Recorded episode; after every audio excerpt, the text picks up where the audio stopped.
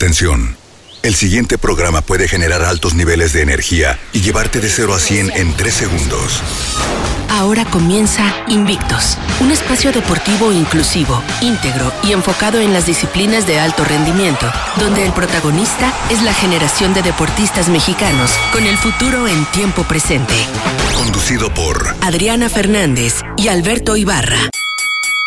Un nuevo podcast en Invictus. En esta ocasión tuvimos el placer de conversar con el presidente del Comité Olímpico Mexicano, el licenciado Carlos Padilla, que nos comenta si va a haber Juegos Olímpicos.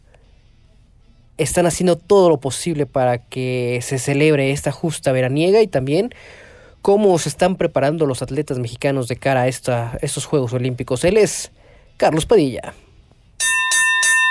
Continuamos en Invictos y agradecemos mucho haya tomado la línea telefónica al licenciado Carlos Padilla, presidente del Comité Olímpico Mexicano. Licenciado, muy buen día y gracias por atender los micrófonos de Radio Fórmula Jalisco. ¿Cómo está? Bien, encantado de estar platicando con ustedes. Buenos días.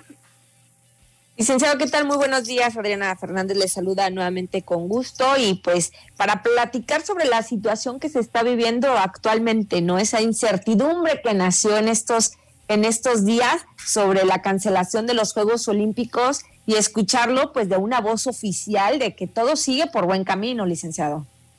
Sí, Adriana, gracias. Buenos días, gusto volverte a saludar también. mira, efectivamente circuló, bueno, una información desafortunada, digo yo, porque fue una finalmente una información falsa en el sentido de que los Juegos se cancelaban por parte del gobierno de Japón pero afortunadamente también el primer ministro de Japón eh, salió inmediatamente al paso para decir que eso era falso y obviamente nuestro presidente del Comité Olímpico Internacional en el mismo sentido.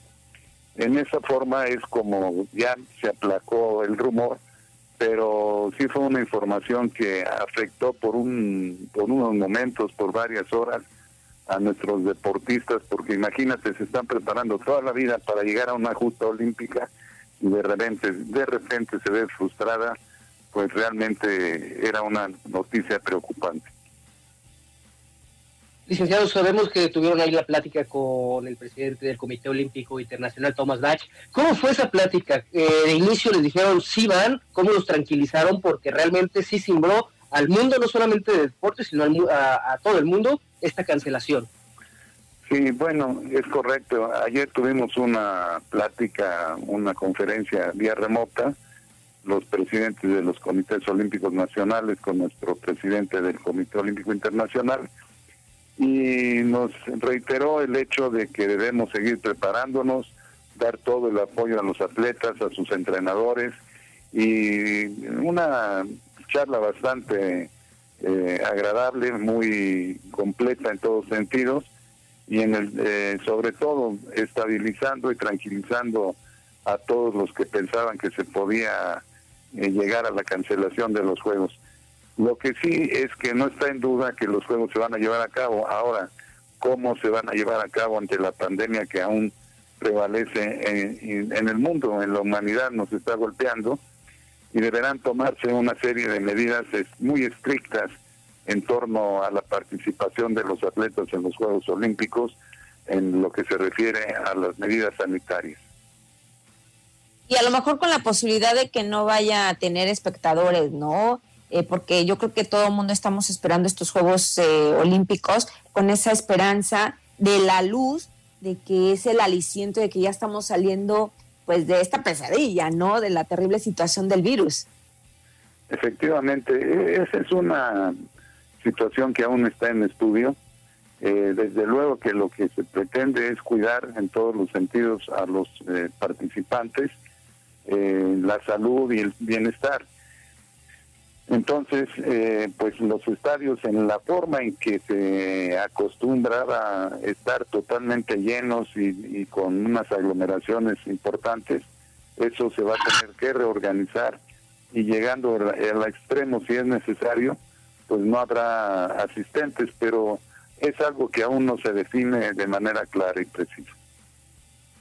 Licenciado, eh, hablando del tema de los participantes, ¿ya saben cómo va a funcionar estos filtros sanitarios o todavía están en esa etapa para, para checar todo el tema de salud allá en, Japón? No, mira, en, primer lugar, eh, lo que vamos, eh, ya estamos promoviendo es el, el uso de la vacuna, la aplicación de la vacuna a nuestros atletas en cada uno de los países invitándolos a que llegado el momento de la aplicación de la vacuna se la, se la apliquen, porque a nadie se le va a obligar que se ponga la vacuna, pero lo que sí es que se le hace conciencia al invitarlos que es por solidaridad y respeto a nuestros anfitriones, los japoneses, que todos ellos han estado, los ciudadanos, eh, dentro de una pandemia muy fuerte que últimas fechas se, desató también. Y, y, en Japón ya tienen 100 millones de vacunas para aplicar a la población.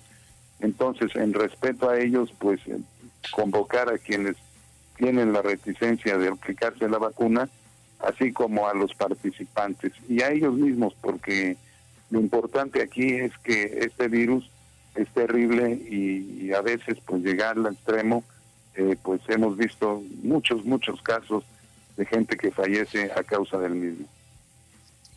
Así es, lamentable la situación que está viviendo en todo el mundo, ¿no? Oiga, licenciado, eh, para que nuestro público entienda muy bien que no solamente es porque se quiere que se realicen estos Juegos Olímpicos, ¿no? Sino de qué forma afectaría estos Juegos Olímpicos porque pues no solamente es por eh, la tristeza de que no se van a realizar, sino también, pues como usted decía al principio, años atletas preparándose económicamente, o sea, esos puntos importantes para que nuestro público entienda el por qué se deben de realizar.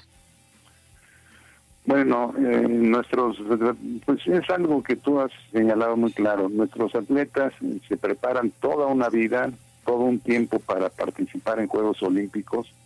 Eh, se levantan la mayoría, la gran mayoría a las 5 de la mañana a diario a estarse preparando y en esta situación en la que estamos, bueno, hoy padeciendo, aún se lo admiramos más a los deportistas porque sin contar con las instalaciones de los centros de alto rendimiento en la Ciudad de México, como el CEDOM, el Centro Deportivo Olímpico Mexicano, y el de la CONADE, bueno, ellos eh, tienen que hacerlo en sus entidades. Afortunadamente, tenemos el respaldo de los institutos estatales del deporte y como lo ven ustedes eh, muy claramente en el caso de Jalisco, pues ahí eh, se ha continuado con los entrenamientos, con todas las medidas sanitarias requeridas, pero eh, tenemos hasta el día de hoy 88 atletas calificados y todos ellos continúan con su preparación. En estos 88 ya estamos incluyendo los dos equipos que han calificado, el de fútbol y el de softball que es el, pues, la especie de béisbol femenil. Y eh, también en el mes de marzo en Jalisco, ahí en Guadalajara, se va a llevar a cabo el proceso selectivo para el fútbol y pensamos que México tiene muchas posibilidades de calificar, con lo que ya llevaríamos entre 130 y 150 deportistas calificados a los Juegos Olímpicos.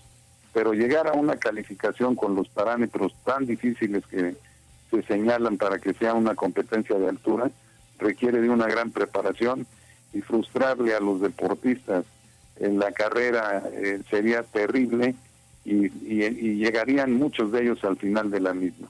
Por esto, y sobre todo, es una fiesta mundial, una fiesta de la humanidad en donde conviven todas las naciones. El Comité Olímpico Internacional agrupa 206 países y bueno, Ahora, en estas condiciones, pues no habrá las fiestas a que se estaba acostumbrando las convivencias en, el, en, la, en la Villa Olímpica durante las noches, pues eh, todo eso se tendrá que evitar para que no haya eh, posibilidades de contaminación en algún momento.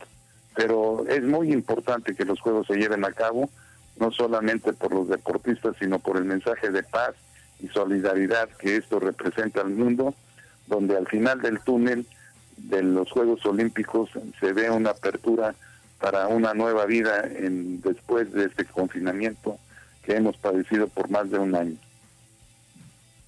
Licenciado, usted dice que están hablando entre 150 y 130 atletas. Sería histórico, ¿no? De entrada, eh, los juegos pasados, los de Río, fueron 130 atletas. Estaríamos hablando de la mayor cantidad de atletas mexicanos en una competencia fuera de nuestro país. ¿Cómo se están preparando? ¿Cómo les están ayudando eh, económicamente? Sabemos que ahí... Es correcto, sí. Eh, es una de las delegaciones más grandes si logramos llegar a esa meta, si llegan a calificar los atletas que nos eh, faltan, pero sube el número porque no habíamos tenido la posibilidad de ir con tres equipos eh, y cada uno de ellos pues suma bastantes plazas y en esta ocasión sería como reitero softball, béisbol y fútbol y con eso se eleva el número considerablemente. Sin embargo, tenemos la posibilidad de calificar en otros deportes muy importantes, como es el golf, el, tenis, eh, todavía nos falta calificar en boxeo, todavía falta pentatlón, triatlón, hay muchos, eh, tiro con arco, en fin, yo creo que sí estaremos en la posibilidad de llegar a 130, 150 atletas y será una de las delegaciones más altas. En cuanto a cómo se les está apoyando, estamos en contacto con los deportistas, estamos en contacto con eh, sus entrenadores que por vía virtual algunas veces los están apoyando y otras ya personalmente, eh, físicamente trabajando con ellos. Y en cuanto al costeo de, su preparación, pues la CONADE asume esta responsabilidad con recursos del gobierno federal y algunas veces a través de, Solidaridad Olímpica para darles becas y darles algunos cursos a los entrenadores y de esa forma calculamos que tienen el, apoyo independientemente del que les damos a través del Comité Olímpico eh, por medio de el servicio médico y ciencias aplicadas al deporte eh, de consultas médicas consultas psicológicas para quienes se sienten en un momento eh, deprimidos o desesperados y, también lo que se refiere a la orientación nutricional durante la pandemia porque eso pues no podemos dejar que se nos vaya de las manos. Licenciado, bueno, eh, ahora con el programa que se está teniendo, me, o sea, decía que hacía falta clasificarse en algunos deportes. Eh, ¿Cuándo se empezaría ya con toda esta actividad de las disciplinas que hacen falta? ¿Ya tienen ustedes un calendario o todavía no? Sí, en el mes de marzo, que es cuando va la selección de fútbol allá a Guadalajara a buscar su calificación y de ahí ya vendrán una serie de, eventos eh, donde tendrán que acudir pues de varios países y ese es ahí el problema. Si no se lograra eh, la calificación de esta manera en algunos deportes, eh, ayer nos comentaban del Comité Olímpico Internacional, el área técnica, que se haría la clasificación en los países por medio de ranking, como se hace en algunos deportes, el golf, el tenis, etcétera. Entonces, eh, esta calificación pues nos va a dar el parámetro que se requiera para poder participar en Juegos Olímpicos.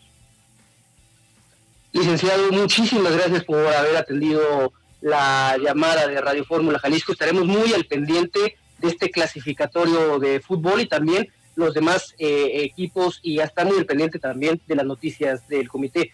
Muchas gracias, buen día. el agradecido soy yo, buen día y muchos saludos a todo el público. Gracias. Gracias, licenciado. Ahí tuvimos al licenciado Carlos Padilla, presidente del Comité Olímpico Mexicano.